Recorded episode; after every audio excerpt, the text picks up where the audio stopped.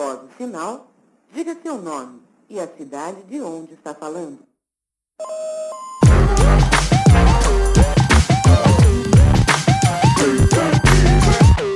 Por um fio. Salve, salve! Aqui é Flávio Rassi, dando início a mais uma edição do podcast Por um Fio. E hoje nosso papo é com Mari Rosa, fotógrafa, diretora de arte, produtora audiovisual, documentarista e criadora do projeto Woman Real Life.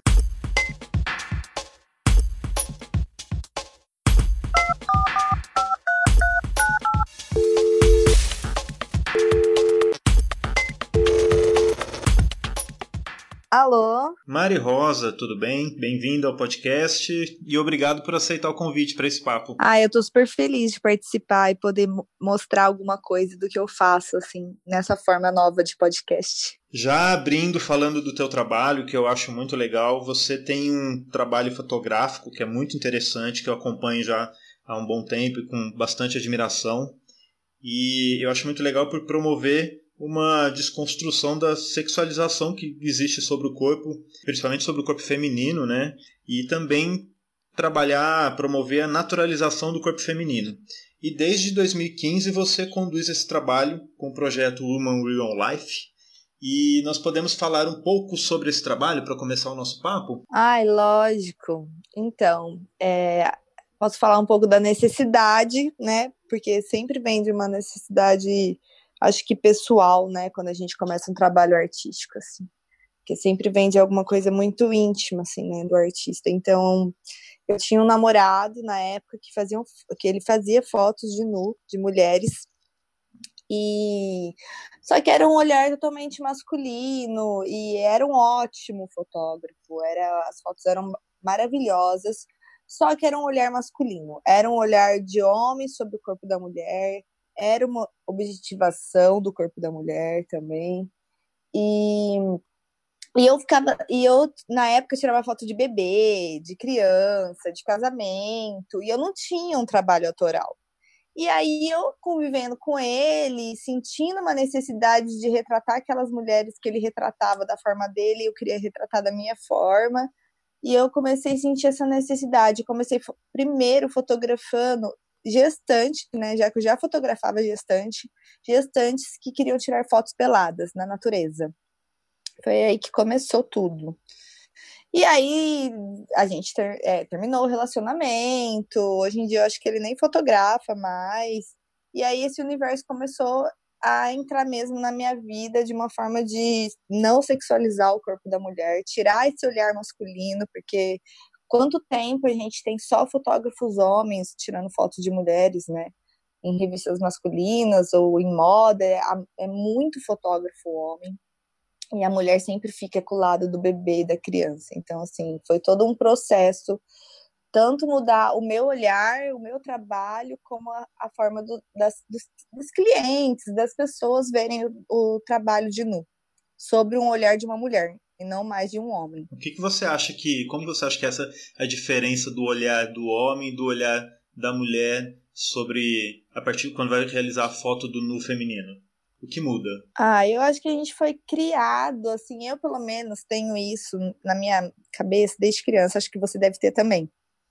Tipo, é, com revistas para homens, é, os adultos consumem muito isso, pornografia, e eu acho que isso foi uma coisa muito enraizada na nossa geração. Você tem essa lembrança, assim, sim, de quando sim. você era criança? Uhum. Eu acho que foi muito enraizado isso. Então, eu acho muito difícil um homem tirar to, toda essa, essa, essa vivência, né? Da criação, né? Da pornografia, de como utilizar o corpo da mulher para prazer e tirar uma foto sem essa conotação sexual, sem objetivação. Eu acho que essa é a diferença. Então, quando eu estou tirando fotos de alguma mulher, eu estou meio que sentindo o que ela sente com o corpo dela. Ela pode ser diferente de mim, ela pode ser mais gorda, mais magra, ela pode ser negra, ela pode ser diferente de mim, porém eu sei o que ela tá buscando ali, entendeu? A gente sabe o que, que acontece na nossa vida, como que as pessoas veem nosso corpo e o sentimento de invalidez que a gente sente porque a gente tem que provar tudo com a, com a nossa fisionomia, se a gente é bom bastante com a nossa fisionomia. É, essa história da objetificação do corpo feminino, eu já há alguns anos venho compreendendo isso, acompanhando discussões e, e felizmente eu sou cercado de, de pessoas que promovem esse debate então, acho que eu tive um pouco de sorte de ter acesso à informação e também o interesse de compreender melhor, né? E eu, eu entendo essa, essa fala sobre a objetificação e a sexualização do corpo feminino, isso é gritante a partir do momento que a gente vira essa, começa a virar essa chave, né? E compreender o que está sendo dito, fica visível esse histórico de como nós somos formados eu olhando para trás, vendo como é a minha formação como homem, como foi incutido na minha, na minha formação essa objetificação do corpo feminino. E, e aí, quando eu olho para o seu trabalho, acompanho suas fotos, o que você relata sobre esse outro olhar fica muito gritante. Para gente, a gente conseguir olhar o nu feminino sem é, esse olhar sexualizado. E é isso que eu acho mais legal no teu trabalho e no discurso que está por trás dele. Né? Promove essa incentiva e fortalece a necessidade dessa reflexão. É, e assim, a gente tem que mostrar, porque assim, a objetificação, ela acaba sendo natural, né? Tipo assim, você olha uma coisa e você já. É, quando você tá nesse meio, né? Quando você não tem um olhar diferente. E as fotos, elas são justamente para isso, para quebrar isso, sabe? Para você olhar e falar: nossa, peraí, deixa eu pensar sobre isso. Porque a gente vive num automático tão grande do sistema, né? Que foi implantado nossos costumes, nossos gostos e tudo, que a gente não para para pensar em umas coisas que machucam outras pessoas. Então, acho que a fotografia é muito impactante por causa disso, porque faz você pensar, olhar para a foto e pensar, né? Tem uma frase que eu destaquei de uma entrevista sua no site da revista Trip, que fala sobre devolver soberania sobre o corpo da mulher para as verdadeiras donas e com isso tirar do patriarcado o poder de humilhar que eu achei uma frase incrível. Ah, é. Nossa, então, é exatamente isso. É tirar o poder, né? Eu até estava falando sobre isso esses dias no meu Instagram, que muita gente, mas muita gente mesmo me pergunta assim: ah, ela deve receber muita mensagem de homem falando do corpo dela, enchendo o saco, chavecando, é, dando em cima. E eu não recebo não recebo mesmo. É, eu não recebo, eu não. Tipo, às vezes acontece algum comentário meio nada a ver, mas costuma aparecer ali para todo mundo ver, sabe? Mas no meu direct pessoal não chega ninguém me chavecando usando meu corpo, minha foto que eu postei pelada ali para me chavecar ou falar do meu corpo. Não acontece isso e eu acho que é justamente relacionada a essa frase que você falou, que é quando a gente tira o poder porque eu tô ali me mostrando, o Instagram é meu, o corpo é meu, eu tô mostrando que aquilo é natural, todos os dias eu tô falando disso, que é como se perdesse a graça de, de alguém querer me julgar, ou querer me invalidar, me sexualizar com palavras, né, dar em cima de mim usando o meu corpo. É como se eu tirasse o poder disso mesmo. Quem acompanha o teu trabalho, o discurso que está presente nele, perde um pouco dessa força, né, essa capacidade de de querer usar isso de, de outras formas. Ai, que bom. Nasceu também um outro trabalho que eu assisti quando saiu, que achei muito bonito, que foi a construção de um clipe não oficial da Lineker com a participação de várias mulheres ribeirão-pretanas, né? Sim, todas. Todas não, menos uma.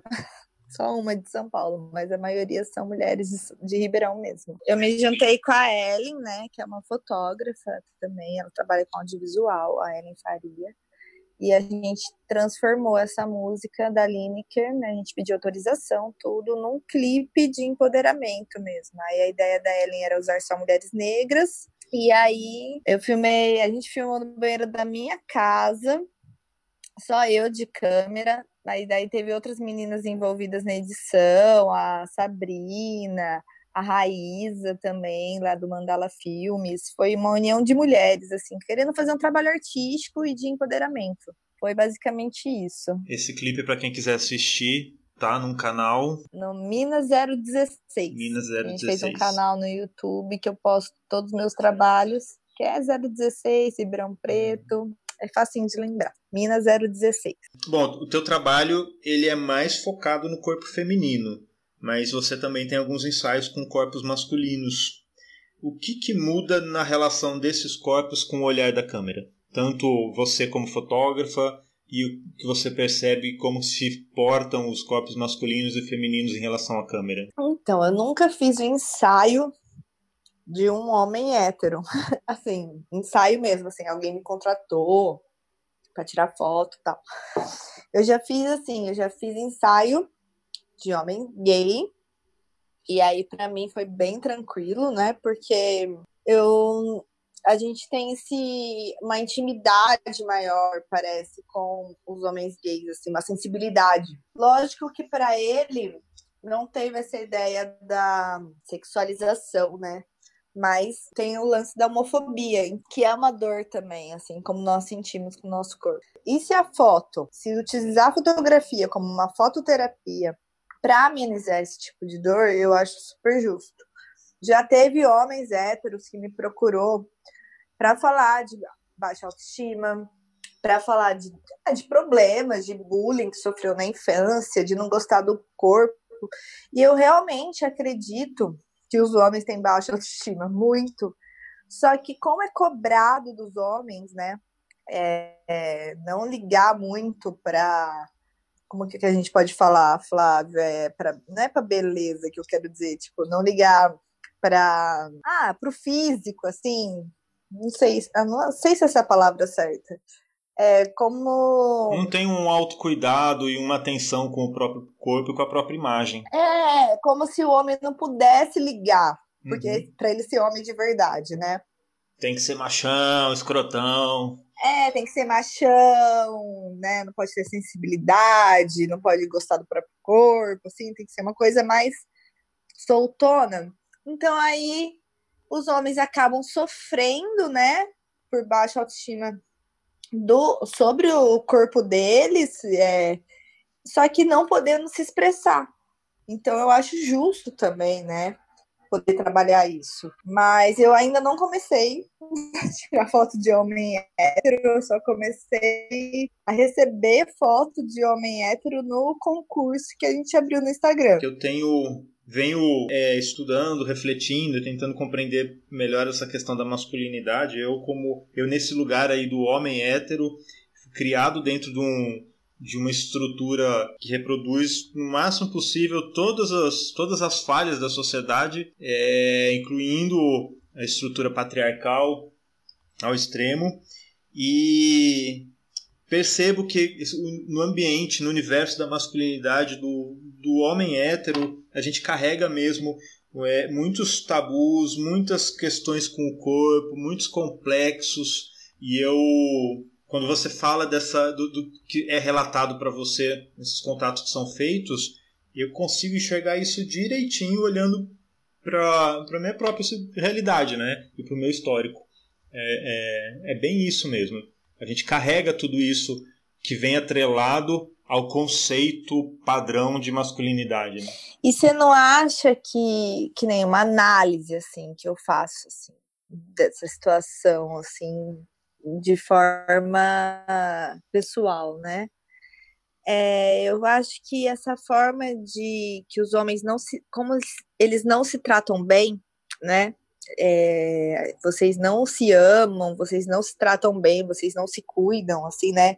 Foi exigido isso dos homens para eles serem umas coisas mais, como que fala, que é, viril, né? Que é um termo totalmente masculino e do homem ser um homem de negócios e isso do homem não se cuidar, não se amar, não, não ter esse auto-amor, ele reflete a violência na mulher. Eu acredito que seja muito é, uma coisa muito que decorre da outra.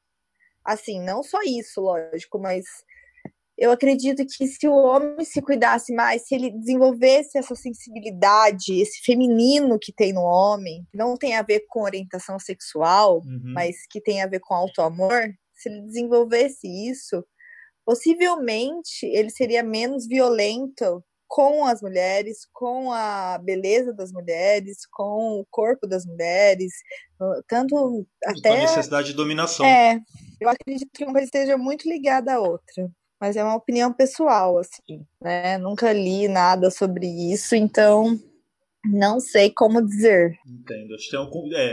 É, é uma coisa, uma reflexão para eu fazer. eu também não sei te responder, mas quero refletir sobre. Mas você sente assim que pode ser algo assim, tipo, como o homem se trata? Pode, acho que tem, ele é, pode tratar a mulher. É como você disse, não só isso, mas muitas coisas. Eu percebo que no decorrer dos anos, conforme fui compreendendo essas discussões, modificando a forma de enxergar algumas coisas e modificando algumas formas de me comportar, é, inclusive reconhecendo questões é, minhas como indivíduo, como indivíduo que é homem, hétero, é, e o que carrego, o que eu carrego né, na minha construção dentro desse lugar, reconhecendo essas coisas, eu fui naturalmente modificando a minha relação com o universo feminino, minha relação com a mulher, minha relação com, com, com o, outro, o outro lado, né? Então eu, compreendendo o que, nos, o que me forma enquanto homem, enquanto homem hétero tudo mais, esses padrões que eu carrego, compreendendo eles e modificando e tentando é, transformar isso em outras coisas, que é um processo, né? É um processo nem é, e nem é um processo fácil, mas é um processo. Mas ele, é, eu percebo que ele mudou comportamentos meu, meu em relação a outras pessoas, em relação às mulheres. Isso modifica sim. Inclusive, outra coisa que modifica também é reconhecer essas, esses tabus, essas fraquezas, passar a olhar para questões é, que a gente não discute mesmo como homem. Passar a tentar me compreender questões de corpo, é, questões de sexualidade, questão, questões de, de sentimentos, de tudo isso que a gente, no decorrer do, é, é da vida, a gente não para para se olhar, para refletir. São coisas que, que a gente não para para se analisar. Aqui no, uhum. no lugar do homem, essas coisas são realmente tabus. E aí modificar isso, eu acredito sim que muda, inclusive, o nosso comportamento em relação às mulheres. Ai, que massa. Eu acho que é uma coisa que dá para ser aprofundada, estudada com carinho. E aí eu fico isso me move assim, eu querer tirar foto de homens, se for para esse promover esse autocuidado, sabe? Deixa eu puxar uma outra questão aqui que eu acho interessante. Tá. O que eu acompanho é, você acompanha um, um, pouco pelas redes e até por um contato, é, um pouco de contato que a gente tem, acompanha um pouco do seu, do seu dia a dia. E aí eu sei que a sua história fala um pouquinho de, de, de sua relação, de sua, a, a mãe Mari. É, eu conheço algumas histórias de, de mulheres que começaram a transformar o seu olhar sobre o mundo a partir do momento da maternidade, principalmente quando tiveram filhas. E pelo que eu acompanho do seu trabalho, esse momento, você já falou inclusive é, de como ele começou a relação das fotos, mas pelo que eu, que eu conheço, esse momento da maternidade, de quando sua filha nasceu, é, isso também influenciou um pouco os rumos do que é o seu trabalho hoje, ou não? Sim, sim, com certeza. Assim, na época que eu tive a Alice, né, que foi 2010, uns dois anos depois que estourou muito aqui em Ribeirão o feminismo, assim, de ter frente feminista, e ter roda de conversa, e ter passeata. E tudo isso foi meio que me envolvendo. Eu tava num relacionamento que não tava sendo legal, e eu tava. E, ser mãe me mostrou que eu era muito forte, que eu podia muitas coisas. Porque eu cuidava da minha filha de uma maneira natural. E aí eu, eu ficava, nossa, eu sou muito foda, porque olha isso, é uma criança, um, um ser, e, eu, e ela, toda a responsabilidade dela é minha. E aí isso foi me transformando cada vez em uma mulher mais forte, porque eu falei, se eu consigo cuidar de um bebê, se esse bebê eu consigo fazer, dar amor, comida. Aí eu fiquei pensando, se eu sou capaz de cuidar de um ser humano, eu sou capaz de fazer muita coisa na minha vida. E foi depois disso junto com essas ideias, né, da, daquela época de feminismo, que eu comecei a estudar o feminismo, eu me vi capaz de ter um negócio, de ser uma profissional liberal, de ser autônoma, de cuidar da minha filha em casa e ao mesmo tempo ser artista. Eu fui criando coragem para tudo depois de ser mãe. Muito foda ser mãe. Eu, eu me sentia muito sozinha. E eu passei por muita coisa sozinha, cuidando de um bebê, de um ser humano. E eu falava, nossa, isso me deu muita força para cuidar de mim mesma e cuidar das minhas coisas, dos meus sonhos, do meu trabalho. E foi aí que tudo começou. É, eu pergunto porque ser mãe de uma menina em uma sociedade. E, aí eu falo como pai também de uma menina em uma sociedade extremamente patriarcal, machista. É, e aí pergunto como que é esse processo de criar uma filha com um olhar como o seu em uma sociedade como a nossa. Certo, entendi. É, é, eu pergunto porque a gente tem esse cuidado, e a, a minha parceira na criação da, da, nossa filha, a gente tem esse cuidado, isso inclusive influenciou, eu sei que para ela influenciou muito o, a postura dela em relação ao mundo e o olhar dela em relação ao mundo a partir do momento que a gente assumiu a criação de uma menina, e isso provoca sempre muitas reflexões nossas que influenciam no modo de criação, sim, é, sim. pensando nesse mundo, nessa sociedade que a gente vive, que tem que tem esse, esse todo esse comportamento que a gente vem discutindo no papo em relação à mulher, e nós estamos formando uma mulher, criando uma mulher pra, para essa sociedade. Então isso, se a gente passa a ter essa compreensão, essa análise crítica sobre a sociedade, fica mais pesado ainda. Colocar em mais, prática. Em, a gente fica mais atentos ainda à criação da, da menina, para que ela esteja pronta para enfrentar. Colocar em prática é. mesmo, né? Colocar em prática, porque é um ser que está no desenvolvimento, não é que nem a gente que foi criado ali na geração Coca-Cola e agora tá vendo que tudo faz mal, né? Mas assim, para mim, como eu disse, foi quando ela era bem pequena, foi tipo quando todos os movimentos sociais de Ribeirão, artísticos, entraram na minha vida. Então eu comecei a fazer parte do, do Se Vira Ribeirão, que era um movimento político e artístico, e aí a frente da frente feminista também, e aí teve as manifestações. Então, tipo, tudo isso que eu vivi politicamente, artisticamente na minha vida, tanto o estudo do feminismo, eu comecei a aplicar na minha forma de viver e comecei a ensinar minha filha desde pequena. Minha filha, ela fala, ela tinha três anos, ela falava, ah, no meu corpo é eu que mando no meu corpo, ninguém vai pôr a mão no meu corpo, sabe? Assim, tipo, uma forma de criança falar, mas é uma forma, tipo, dela mesmo aprender a se defender. Ah, não, meu corpo, meu corpinho é meu. Ela já falava, ela já, ela já tinha uma noção de que ninguém poderia relar no corpo dela sem a permissão dela, com três aninhos. Então, tipo, eu comecei a viver isso e colocar tudo em prática mesmo, porque é meio para sobreviver, né? Porque a gente vê tanto casos de relacionamento abusivo, feminicídio acontecendo sem parar. A gente fala que a educação que a gente tem que fazer é justamente empoderar as crianças, né, para viver nesse mundo, para serem mulheres fortes, e elas são muito especiais, né? Elas, tipo, aprendem em cinco segundos coisa que gente velha não consegue enfiar na cabeça com uma aula de Geração da informação, né? É, exatamente. E voltando um pouco pro seu trabalho, uma curiosidade pra gente colocar aqui. Você tem muitos seguidores, mas até pela peculiaridade do seu trabalho, e é por ser um trabalho crítico. Além dos seguidores que admiram o teu trabalho, você também carrega muitos haters na sua vida? Não. Você acredita? Não. Que sortuda. É assim, ó, não tem muita gente que comenta coisa ruim nas minhas coisas, né? Já teve uma época, assim, na época da eleição, por exemplo, que vinha uma galera falar, ai, porque depois que o Bolsonaro ganhar, as feministas vão ser excluídas do Brasil, vocês vão, não vão ter lugar para nada. Tinha esse tipo de coisa. Agora não tem mais. Eu não sei, assim, se tá um público muito definido. Eu não sei.